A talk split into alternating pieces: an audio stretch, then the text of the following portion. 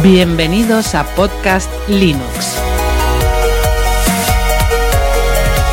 Un programa para usuarios domésticos del sistema operativo del pingüino.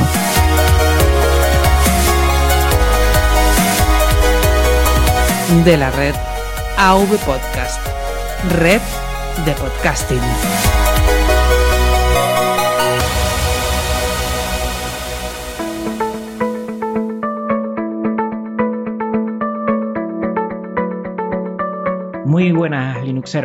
Bienvenido a un episodio más de Podcast Linux. Mi nombre es Juan Febles y hoy toca una entrevista Linux Connection, los programas especiales de este podcast para acercarte a las personas o proyectos que han salido en la sección Comunidad Linux. En esta ocasión tenemos a Genofonte, Linuxero de Pro, del que ya me oíste mencionar en el episodio 8, Sabores a Montones. Muy buenas Genofonte, ¿cómo te encuentras? Hola Juan, pues aquí estamos en la fría Lituania, estamos a muchísima distancia. Creo que nunca había hablado con alguien tan lejos ahora mismo.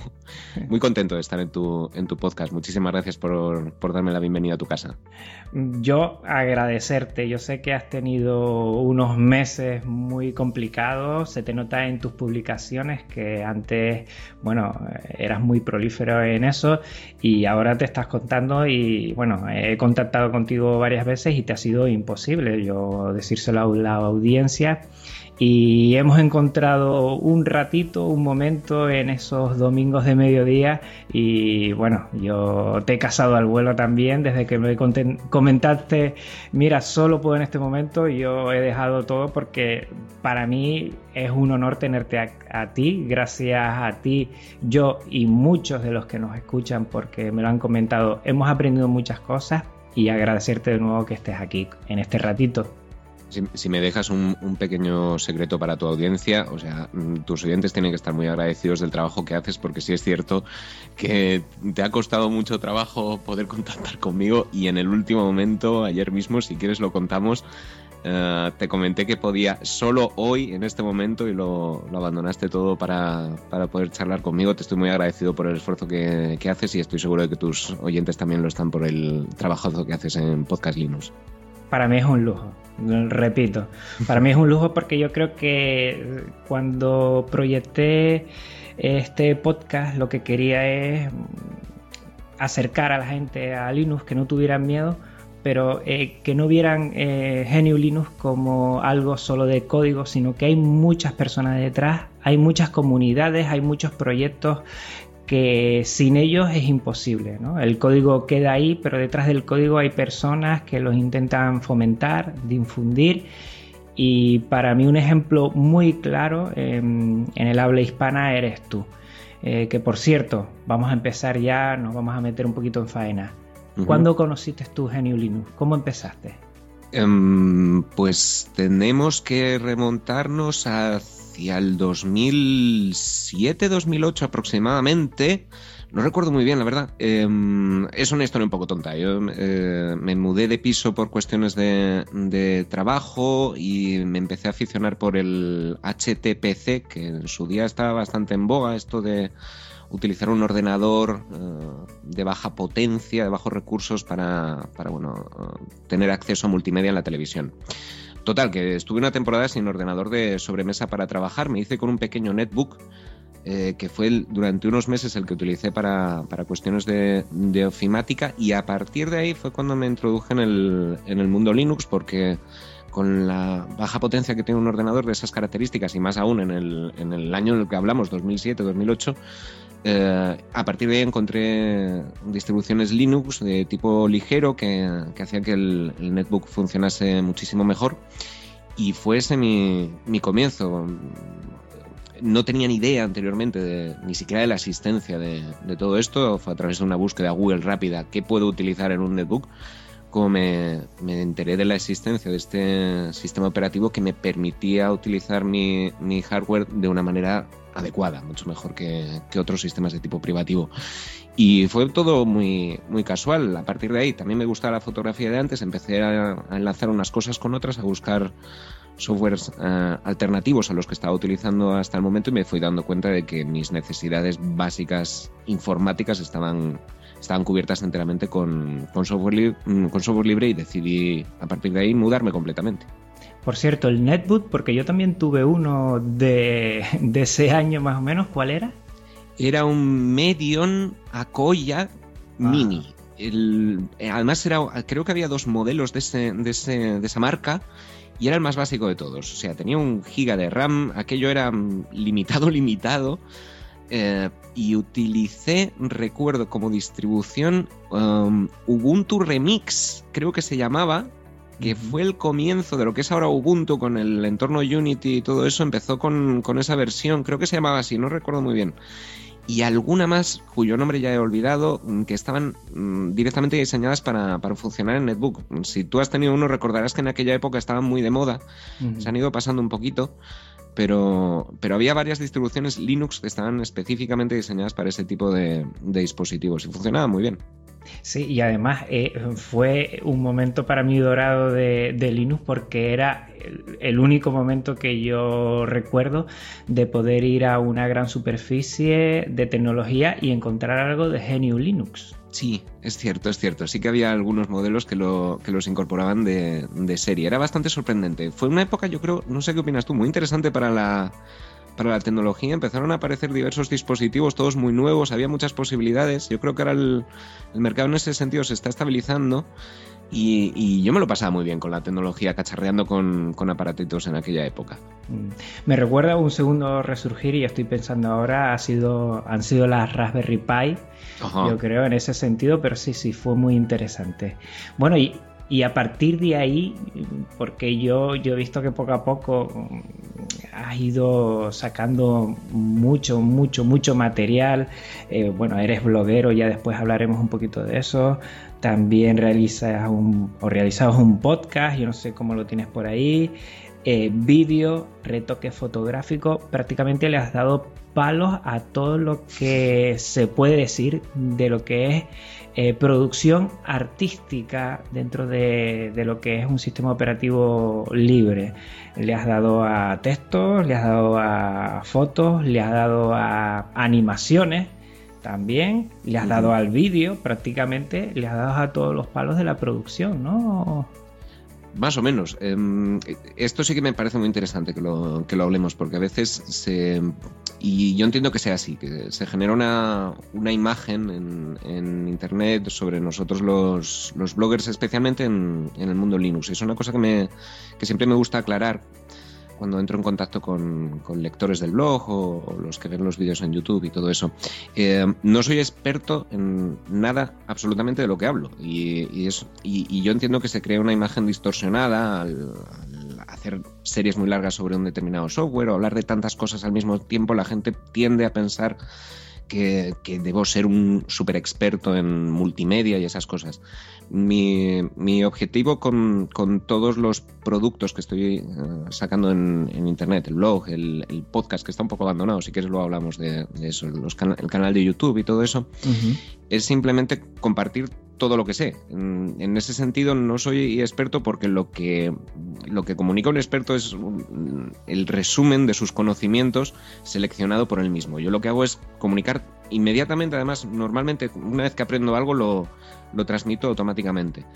Mm, creo que es un deber que tenemos en el mundo del software libre, especialmente en el ámbito hispano, donde no son abundantes las fuentes de, información. Y en ese sentido, una de las cosas que intento transmitir, y por eso parte de los contenidos que tiene, que tiene mi, blog, personal están relacionados con, aprender a, manejar los medios de comunicación en Internet para transmitir eh, conocimientos, porque pienso que todas eh, las cosas que vamos aprendiendo los usuarios de Linux, sin necesidad de que seamos expertos en ello, son eh, susceptibles de ser compartidos y muy positivos para, toda la comunidad.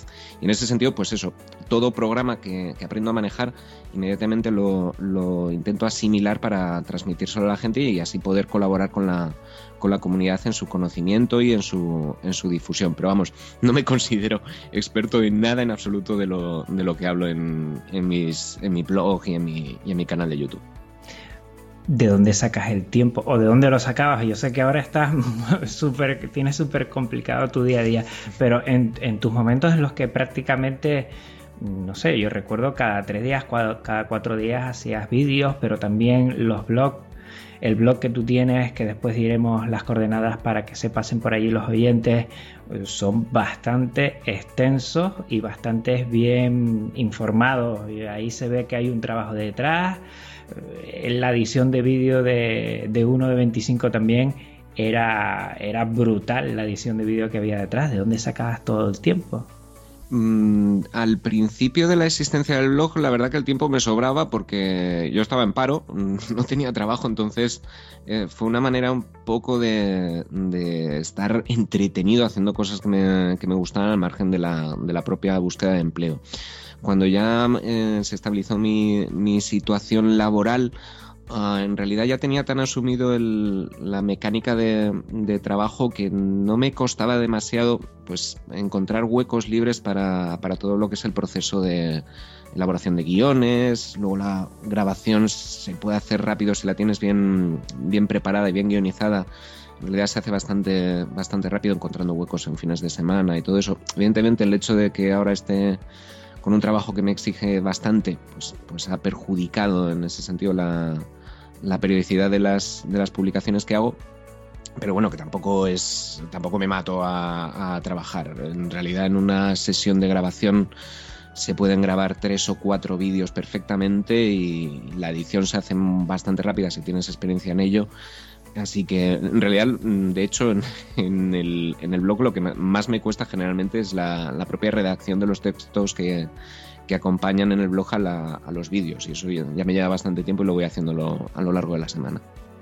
Eh, tú tienes que ver algo con educación, ¿no? No comentas mucho tu trabajo, pero sí he visto alguna vez que tenías que ver, por lo menos cuando estabas aquí en España. Lo quiero conectar ahora, cómo ves el tema de la transmisión del software libre y de GNU Linux y el tema del trabajo en educación tiene mucho que ver. Uh, yo de formación académica soy filólogo y de mi experiencia personal está profesional está relacionada enteramente con la educación. Yo soy profesor de, español. La mayor parte de mi carrera trabajé en el ámbito social, en ONGs, fundaciones, como profesor de, español para refugiados muchos años. Trabajé coordinando equipos de voluntariado, haciendo tareas de, comunicación, difusión, ese tipo de cosas. Y ahora estoy trabajando en, en Lituania, en un centro cultural, como profesor de español. Me encargo también de realizar, de coordinar eventos culturales, ese tipo de, de cosillas. Pero sí, en general estoy mi ámbito personal profesional es del de la, de la educación la pedagogía en relación con lo que me comentas, el, trabajo de los formadores, profesores, educadores eh, y el software libre me parece fundamental en dos vías. Por un lado, eh, a los formadores, profesores nos aporta el, software libre toda una serie de herramientas eh, de alta calidad y bajo coste que, de otra manera no se podrían utilizar en, muchos ámbitos de la educación. Y no estoy pensando tanto ahora en la en la educación formal reglada que se pueda impartir en el primer mundo, sino en, otros ámbitos donde el acceso a las nuevas tecnologías ya de por sí es complicado. Además, dotarlas de un, de un software adecuado es, puede ser imposible directamente por, por un tema de precios y de licencias en ese sentido, esa es una ventaja con la que contamos los, formadores, el de poder disponer de todo un arsenal de, herramientas que luego utilizar en, nuestra tarea educativa. Y por otro lado, eso genera en nosotros, o debería generar en nosotros, una responsabilidad como difusores también del, uso de estas herramientas. Ahora estoy pensando más en, en nuestro ámbito más cercano, cultural, donde los profesores de todas las materias, no solo las relacionadas con las tecnologías, deberían eh, emplear y hacer uso y difundir el uso en, sus estudiantes, en sus alumnos de estas, de estas herramientas lo mejor posible. Nuestra labor en ese sentido también es muy importante. Porque coincidirás conmigo que, te voy a poner un ejemplo, siempre que algún compañero eh, quiere comprarse un ordenador, casi siempre si lo va a aplicar a, la parte más de producción artística, de producción multimedia, casi siempre, no sé si estarás de acuerdo conmigo, pues tiran más por eh, un producto de Apple, un producto, un, MacBook. Y, contigo tú eres un ejemplo de, que se puede trabajar, de que ese es con Linux sí se puede, que yo lo llevo como eslogan, sí se puede trabajar con GNU Linux. No hay que gastarse tanto dinero es una opción más, que a mí me parece bien quien elija esa opción, pero también hay otras opciones. Sí, eh, es que estoy completamente de acuerdo. Es decir, yo entiendo que hay que probablemente hay algunos ámbitos donde el, software libre no llegue con, los mismos criterios de calidad que pueda, llegar otro, otro software privativo. Eh, eh, tenemos que partir de, eso, que mm. ah, se llega hasta donde se llega son cada vez menos, también tengo que decirlo. Ah, y, te, quiero poner a puntillar un poco. A nivel profesional estás comentando, ¿no? Sí, sí, sí, sí. a nivel profesional, igual a, nivel más mm, de día a día, a nivel más de doméstico, hogar, ya estamos hablando de otra cosa, porque bueno, ahí todos nos podemos contentar con, un cierto nivel que, bueno, que para eso lo estamos haciendo un do it yourself y, hasta ahí llegamos.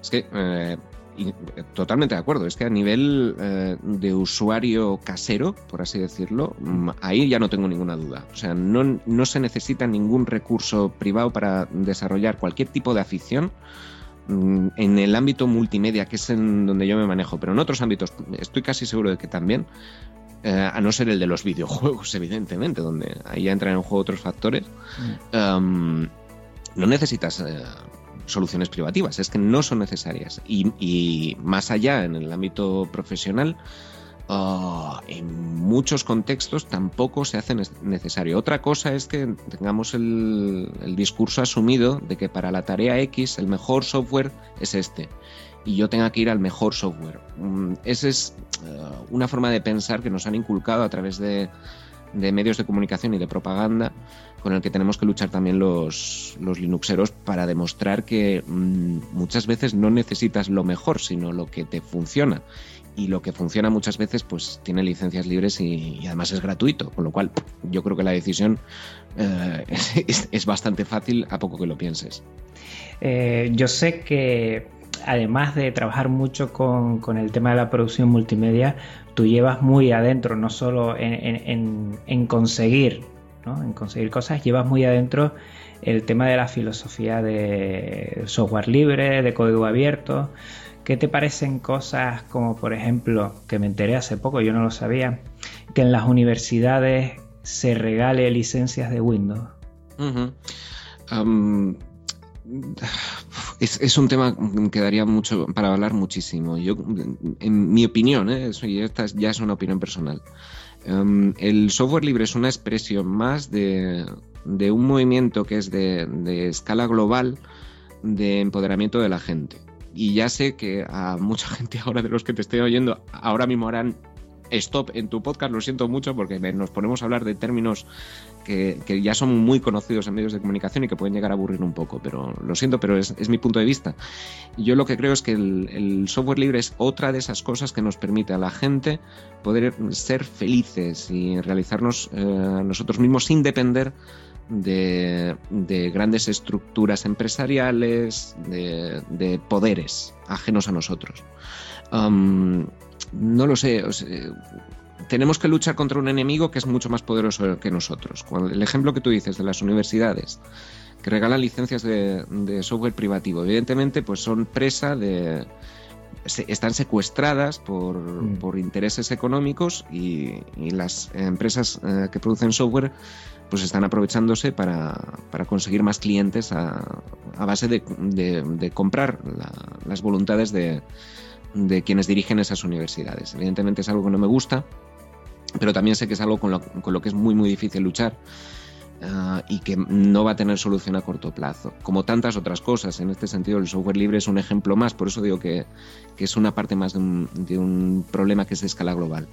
Creo que somos nosotros individualmente los que tenemos que ir tomando decisiones y a partir de nuestras decisiones individuales ah, empezar a cambiar las cosas a escala muy muy personal y local y a partir de ahí, pues aparte de las decisiones que tú tomas, intentar convencer a los demás de que te sigan y que, de que hagan lo mismo que tú, eh, enseñándoles que no es complicado, no es, no es difícil y que se puede hacer y que te aporta beneficios. Pero es un, es un problema que, que no, al que no le veo solución a, corto plazo, la verdad. Es, es, triste, pero es así. No, te lo comento porque yo me enteré hace poco. Sabía que sí se regalaban licencias de Microsoft Office pero llegar a, regalar licencia del sistema operativo entero o Windows 10 me, me, ha llamado mucho la atención. Yo creo que, que es desproporcionado. Eh, no estamos jugando al mismo juego.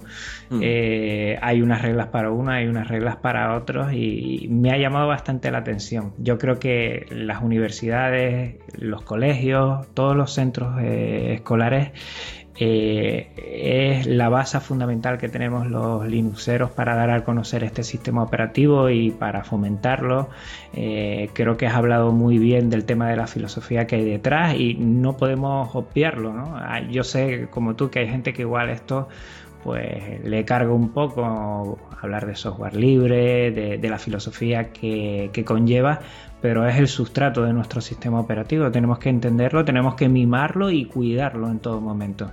Sí, sí, sí. Y, lo que me comentas de, esto de las universidades es que es, eh, es una cosa que, puede llegar a, enfadar a poco que la pienses, porque es que además hay, y hay muchas noticias como estas. El típico colegio eh, donde te das cuenta, te, te dicen que están utilizando iPads en todas las clases.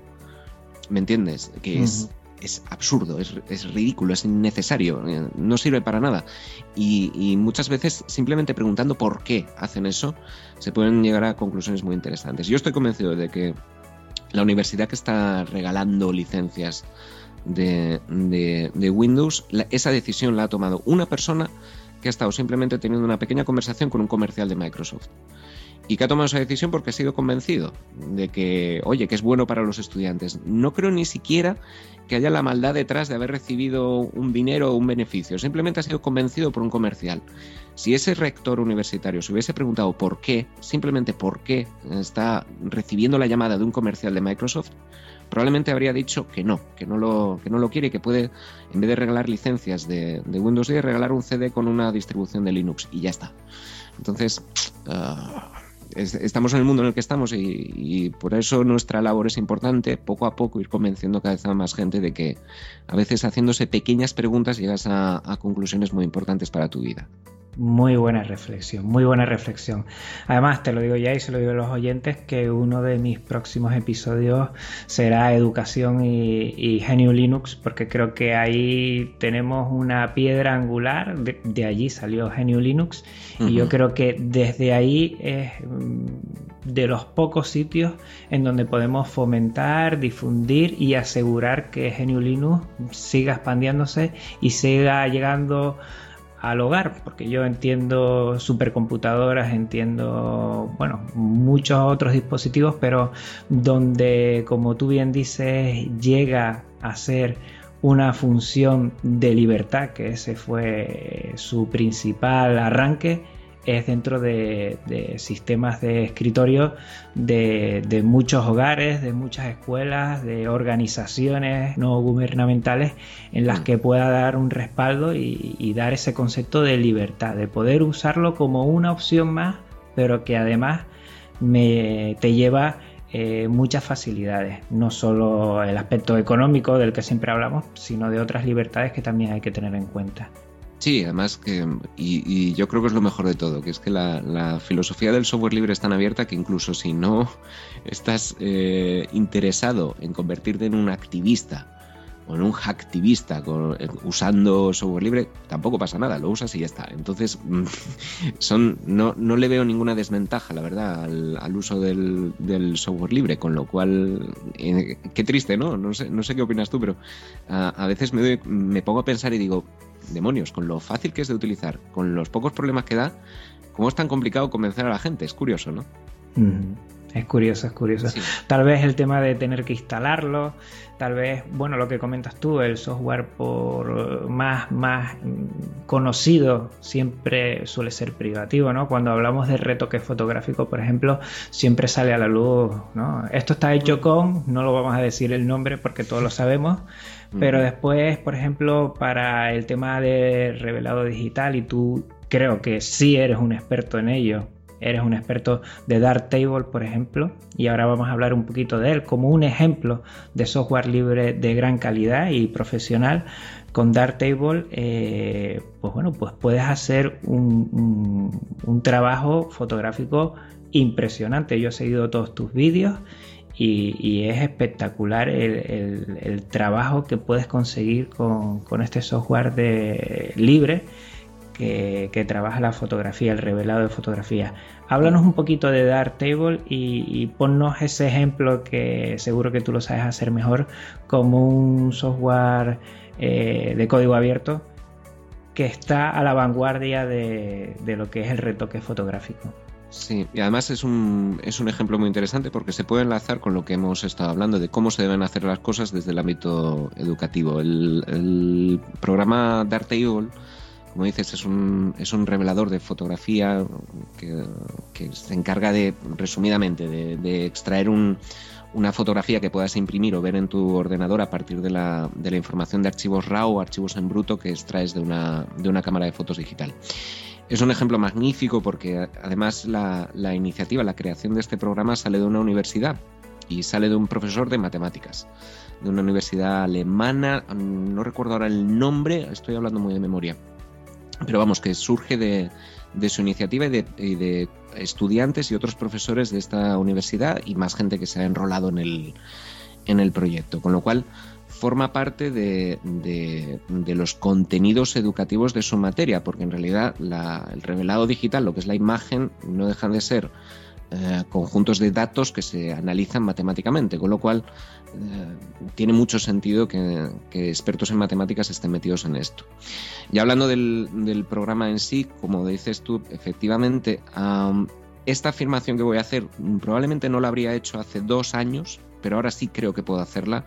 Dartable ahora mismo es un, es un programa que está a la altura o supera a cualquier eh, alternativa privativa. En lo que es el revelado digital de archivos RAW, eh, lo supera en, prácticamente todos los aspectos. Digo que hace dos años no podía hacer esta afirmación por dos cuestiones, si hay aficionados aquí a la, fotografía me entenderán. Eh, por un lado, um, el trabajo que Dartable hace con, las luces hace dos años no era tan bueno como es ahora, ahora es perfecto, o casi perfecto, si lo conoces y el, hecho de contar con un, trabajo de máscaras de tipo GIMP, se pueden enmascarar zonas para editar de una forma y de otra.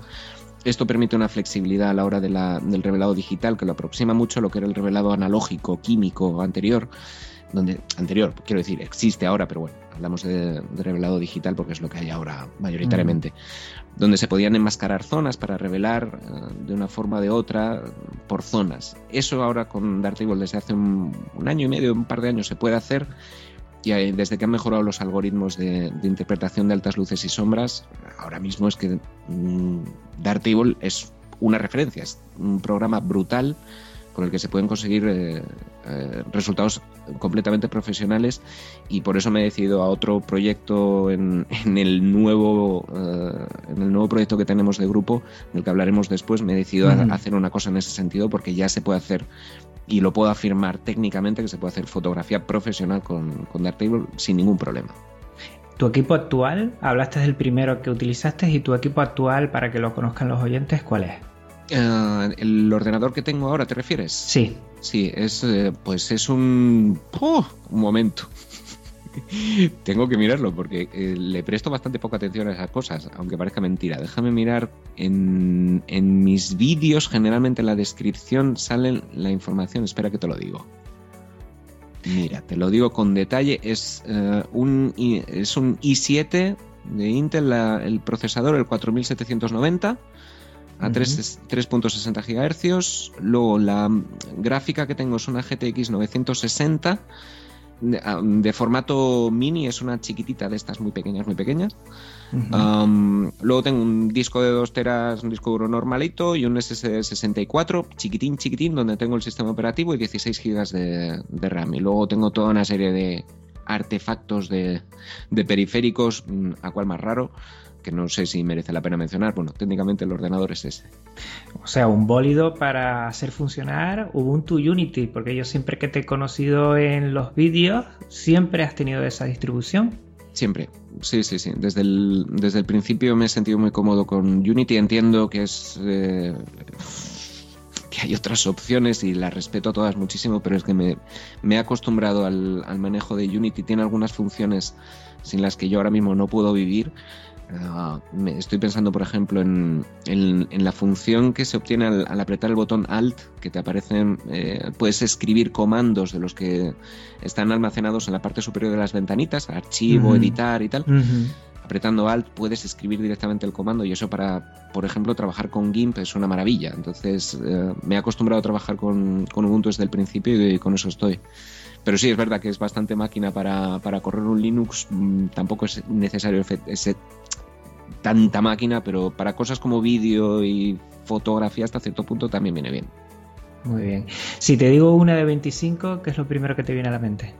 Ay Dios. Eh, la, primera palabra que me viene a la mente es random. Em, em, una de 25 nació como un proyecto que no tiene nada que ver con lo que es actualmente nada, absolutamente. Una de 25, el nombre ya de por sí viene de las monedas de 25 pesetas. Mm, entonces, el nombre mm, indica lo, que debería haber sido una de 25, que era un blog donde íbamos a hablar básicamente de videojuegos retro. La idea era esa, hablar de videojuegos retro. Y mm, empezó como un proyecto de unos amiguetes que nos juntamos porque nos aburríamos básicamente para hacer un poco el chorra dijimos, ¿por qué no abrimos un canal de YouTube jugando a videojuegos clásicos? Y empezó toda la locura de una 25. Lo que pasa que el, el proyecto enseguida derivó otra serie de cosas. Eh, los colegas, que, los amigos que, habían iniciado el proyecto, cada uno empezó sus cosas. Hay uno, uno de ellos, hijos de Odín, por ejemplo. Con todos ellos además sigo manteniendo la amistad. Que tiene un, un canal en Twitch donde se dedica a, a gameplays. Y un buen día yo decidí empezar a hacer eh, cositas sobre Table, empecé con, esos tutoriales, me gustó la idea y una vez que me quedé yo solito en, el blog, pues ya lo reorienté completamente y ahora mismo es lo que es un, blog sobre, sobre Linux, básicamente. Los primeros vídeos, eh, yo lo dije al principio, estaban curradísimos, ¿los hacías tú? Sí, era... y, todavía están por ahí en la red. Sí, sí, sí, están, sí están. Sí, em, empezamos, decidimos hacer un formato revista, se nos fue la cabeza completamente y, empezamos a diseñarlo como si fuese un programa de televisión, con sus apartados, con sus entradillas. Eh, era todo muy de andar por casa. El, además de aquella, estaba utilizando un ordenador, un Core 2 que apenas podía mover vídeo. Era terrible el trabajo, terrible. Yo recuerdo el, el renderizado de uno solo de esos programas podía llevar más de 20 horas. Era horroroso el, trabajo de edición, horroroso. Y nada, se hacía con mucho cariño, nos lo pasábamos pipa grabándolo, era muy divertido, pero era, era muy complicado.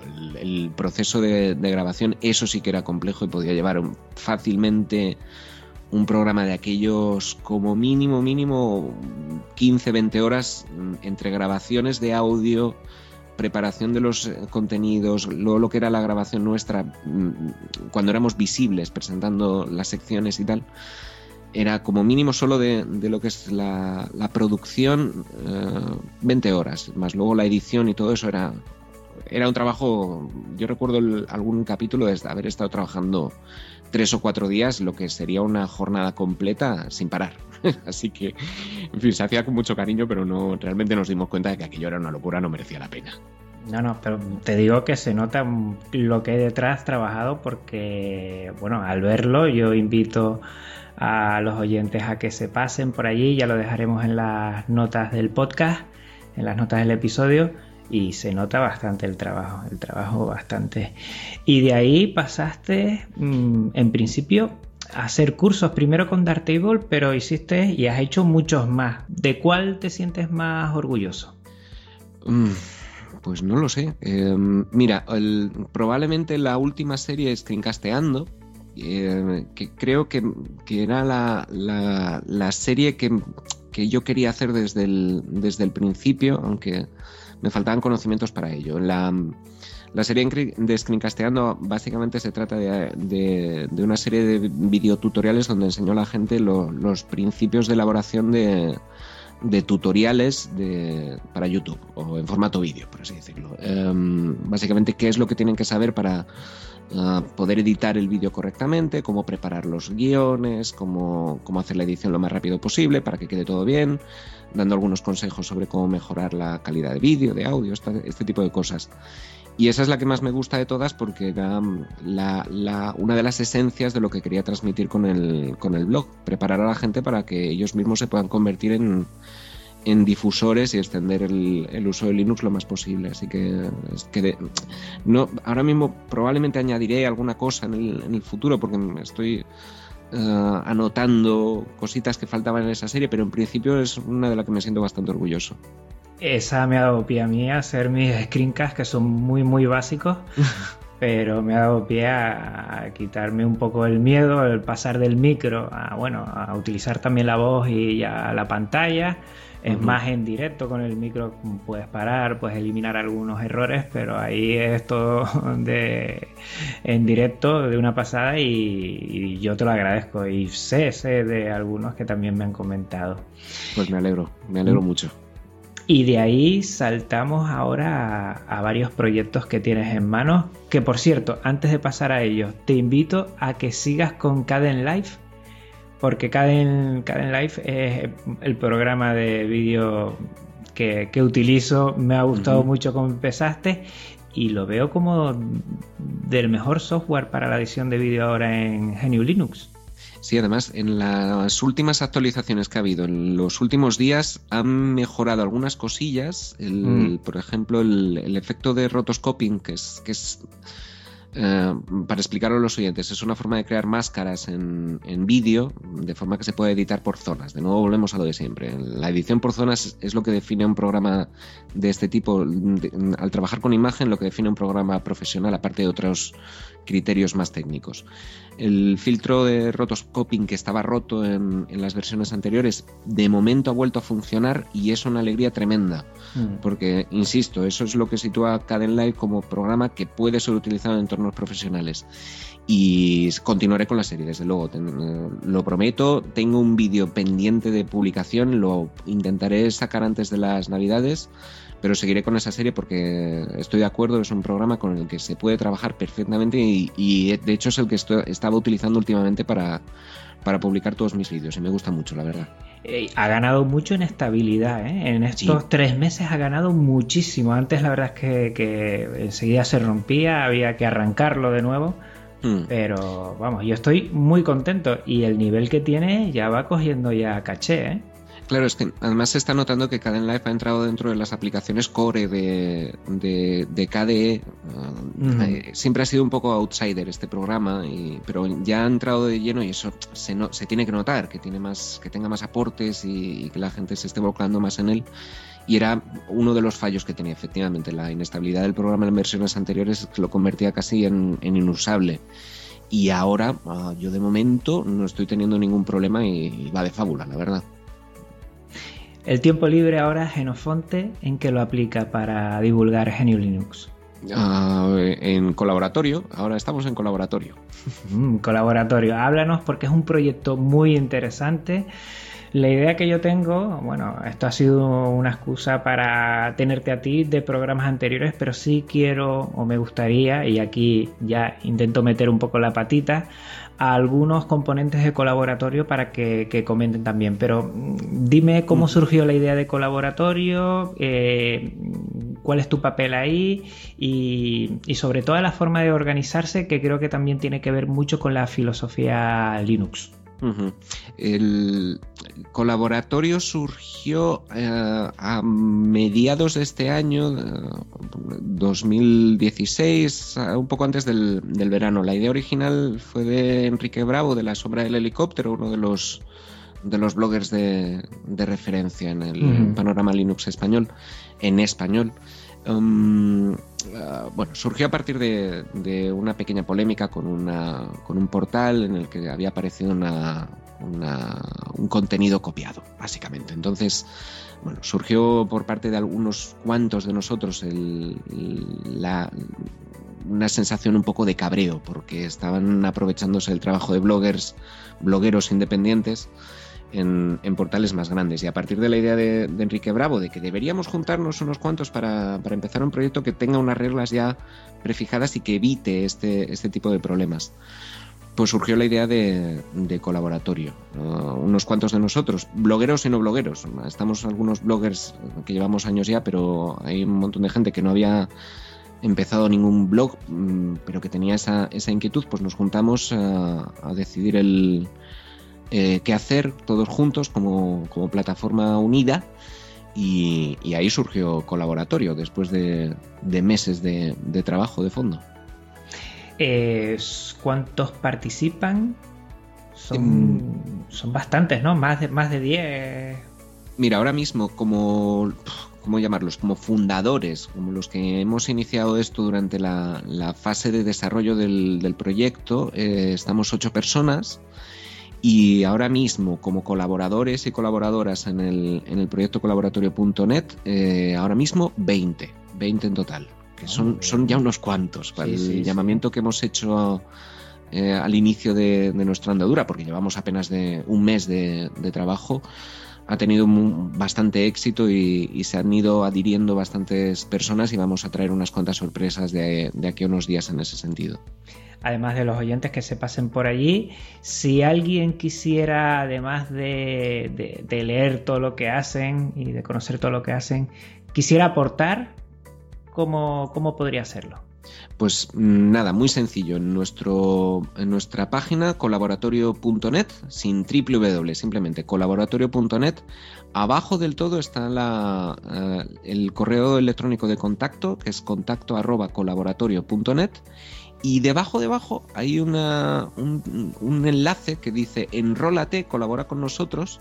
Está en la parte abajo, abajo del todo de la página. Eh, sí que me gustaría que, la gente que está interesada en participar se metiese en ese enlace porque ahí hay información que consideramos importante si vas a tomar la decisión de, participar con nosotros. Una de las cosas que nos ha gustado mucho a la hora de elaborar este proyecto es que cuenta con, reglas bastante potentes de, participación para asegurarnos que los contenidos sean de calidad y que la capacidad de iniciativa de los participantes eh, sea plena. Es decir, este es un proyecto horizontal, democrático, no hay coordinadores que manden, no hay dirección, simplemente somos los que estamos, los que tomamos las, las decisiones. Entonces, eh, participar en colaboratorio implica aceptar esas normas. Y, sí que creo que es importante que antes de, de lanzarse a, oye, quiero echar una mano, leeros ese, eh, ese pequeño manifiesto que tenemos para, participar. Y si estáis de acuerdo, contad con nuestra, con nuestra ayuda, simplemente escribirnos al correo electrónico contacto arroba colaboratorio.net y nos ponemos a, trabajar juntos. Pues invito a todos los oyentes también a que participen. Eh, sé que algunos se ponen también en contacto conmigo. Oye, me gustaría empezar algo, pero no sé cómo empezar. Pues mira, una buena forma de hacer es ya hacerlo acompañado y mm. pueden ir a colaboratorio.net y allí pues van a tener un respaldo, van a tener mucha ayuda. Sé que entre ustedes, porque conozco a David 8bit, eh, se llevan muy bien, eh, hombro con hombro, se ayudan y, eso es una buena forma de empezar para quien le esté picando el gusanillo o, o, aquel otro que ya empezó hace tiempo un proyecto y lo ha dejado y bueno, no se sienta con mucha fuerza para hacerlo en solitario, puede ser acompañado. O sea mm. que creo que puede ser muy interesante.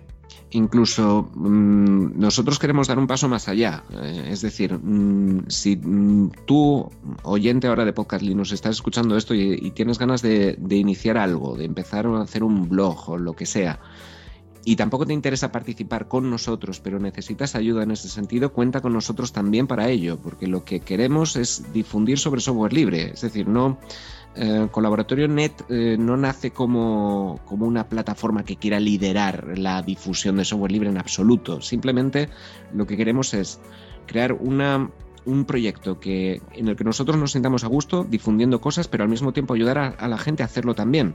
Así que todos los materiales que estamos elaborando, me refiero a libros de, estilo, guías de, de edición, todo lo que lo que estamos creando para nuestra plataforma es de libre distribución y sirve también para crear otras. Así que mm, puedes utilizarnos como recurso a nosotros. No necesitas participar en colaboratorio para aprovecharte de él en ese sentido y para sacar ventaja. Sabemos por lo que nos ha costado que Eh, montar un proyecto de este tipo es duro, es muy complicado y hace falta crear un montón de materiales que son importantes.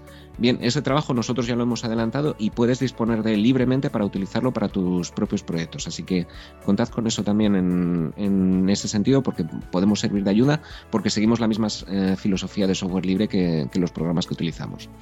Nadie tiene excusa para no dar un paso adelante yo creo que además como linuxeros que somos todos, pues bueno, tenemos a la hora de, trabajar con GNU Linux tenemos también un deber que es aportar un poco a la comunidad y qué mejor manera que esta que divulgar ya con, la ayuda de, todos ustedes me parece genial y además esa libertad que dan ustedes de, mira, si quieres no lo compartas con nosotros, pero te ayudamos a que tú lo hagas por tu cuenta. Eso dice mucho de ustedes, ¿eh?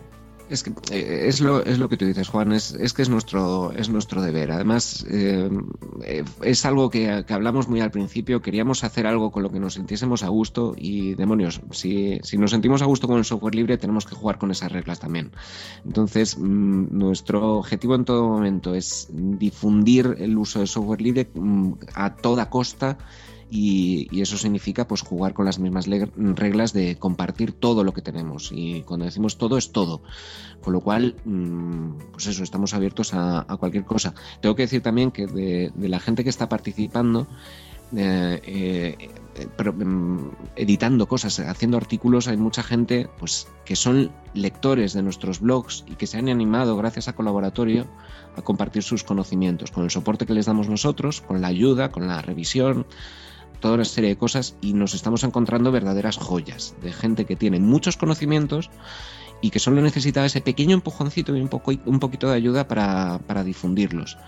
En ese sentido, ese es el triunfo que está teniendo Colaboratorio. Lo vamos a ver en las próximas semanas, cuando se vayan eh, publicando las cosas que están, que están haciendo nuestros eh, compañeros colaboradores, porque están saliendo cosas brillantes de gente como vosotros, los eh, oyentes, que sabéis cosas y que podéis difundirlas y que si podéis hacerlo, debéis hacerlo. Sentiros con esa, esa obligación que además luego os va a reportar muchas satisfacciones sin duda.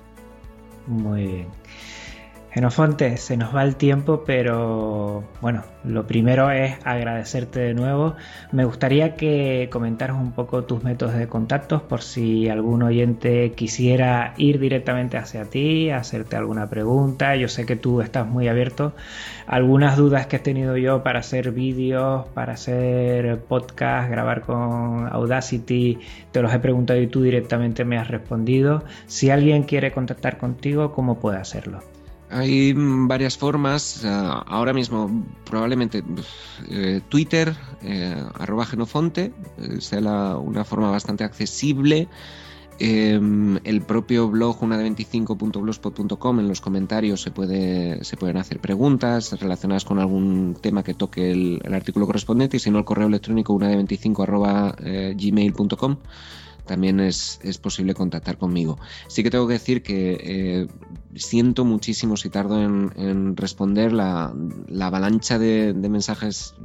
Es, un poco inasumible por, mi parte, pero trato un poco de priorizar y aquellas cosas que considere más urgentes o de respuesta más rápida, trato de contestarlas en la medida, la de mis posibilidades. Así que si hay suerte y puedo, pues yo encantado de, echar una mano a la gente que lo necesite, por supuesto.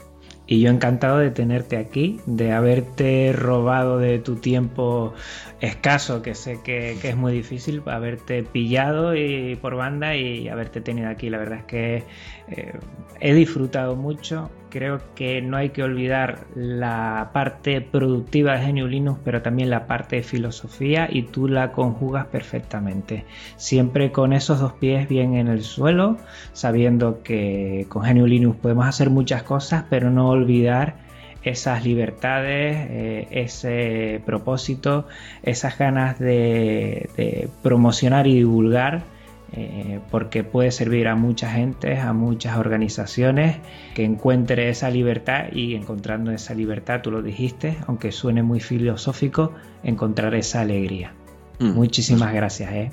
Pues muchas gracias a ti, Juan, por, invitarme y te quiero felicitar por el trabajazo que haces con tu, con tu podcast, con Podcast Linux y, animarte a, continuar porque también hacen falta este tipo de, contenidos en la, en la podcastfera eh, hispana necesitamos gente como tú que, también ponga su voz y que nos, que nos alegre los oídos cuando vamos de un sitio a otro. Yo te escucho cuando voy al, trabajo, me encanta ir con los, con los cascos, yo estoy enganchadísimo a los podcasts y tú eres uno de los, de los que escucho siempre, así que te, que te animo eh, a que continúes con esta magnífica labor que haces. Muchísimas gracias en nombre de todos los, los oyentes, que yo soy uno de ellos también. Yo, gracias a los oyentes, porque yo, mira, fíjate, me lo estoy pasando pipa Estoy conociendo a muchísima gente muy interesante. Estoy aprendiendo mucho de, Linux, cosas que desconocía, cosas que, bueno, no daba por hechas y estoy aprendiendo un montón. Yo creo que todo esto son beneficios y después, pues como dices tú, ese tiempo libre que tenemos, que a veces es más o menos, pues bueno, es una forma de pasarlo aprendiendo y sobre todo disfrutando. Sí, y si además conoces a gente pues, pues como tú y como la gente que estamos en, colaboratorio y tal, al final una de las cosas buenas que tiene lo de que seamos una comunidad pequeñita, los Linuxeros, pues es que nos conocemos entre nosotros y al final pues acabas haciendo buenos amigos. Exacto. Y, para eso sirve también Genio Linux, para conocer a mucha gente, muchos proyectos, meterse en ellos como colaboratorio, tú bien has dicho, Creo que es muy interesante y todos los que se lo estén pensando, no le den más vueltas. Vayan a colaboratorio.net, entren allí y vean la forma de compartir y de hacer eh, contenidos, artículos, esas cosas. Sí. sí, sí, sí.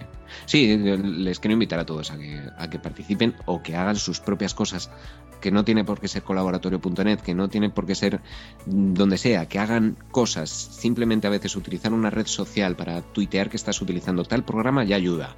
O mm, hacer comentarios en, en canales de YouTube de gente que hable de estas cosas. Difundir, difundir y difundir. Es la primera tarea si de mm, todo el esfuerzo que haces por difundir sobre software libre consigues convencer a una persona, ya ha merecido la pena el esfuerzo. Así que animo a todos a que lo, a que lo hagan, que es tarea de todos, que si no, nosotros no tenemos comerciales que nos vendan el producto, así que tenemos que hacerlo nosotros mismos con nuestras propias herramientas. El producto somos nosotros mismos. Sí. Muchísimas gracias, Juan Luis Fernández. Recordarles a los oyentes también los métodos de contacto de Podcast Linux. En Twitter estamos como arroba Podcast Linux. También el correo que por ahora tiro de las orejas. Nadie me ha enviado ninguno, por lo menos el que esté con el teclado delante que empiece a teclear podcastlinux.avpodcast.net y ahí me mandan cualquier cosa. Tenemos también, que está funcionando genial, un canal de Telegram, telegram.me barra podcastlinux y en Telegram también me puedes encontrar como arroba juanfeble. También en la web eh, avpodcast.net barra podcastlinux. Y nada, esto ya se ha terminado con un buen sabor de boca, la verdad. Yo agradezco mucho estos ratitos. Hasta otra, Linuxeros. Un abrazo muy fuerte.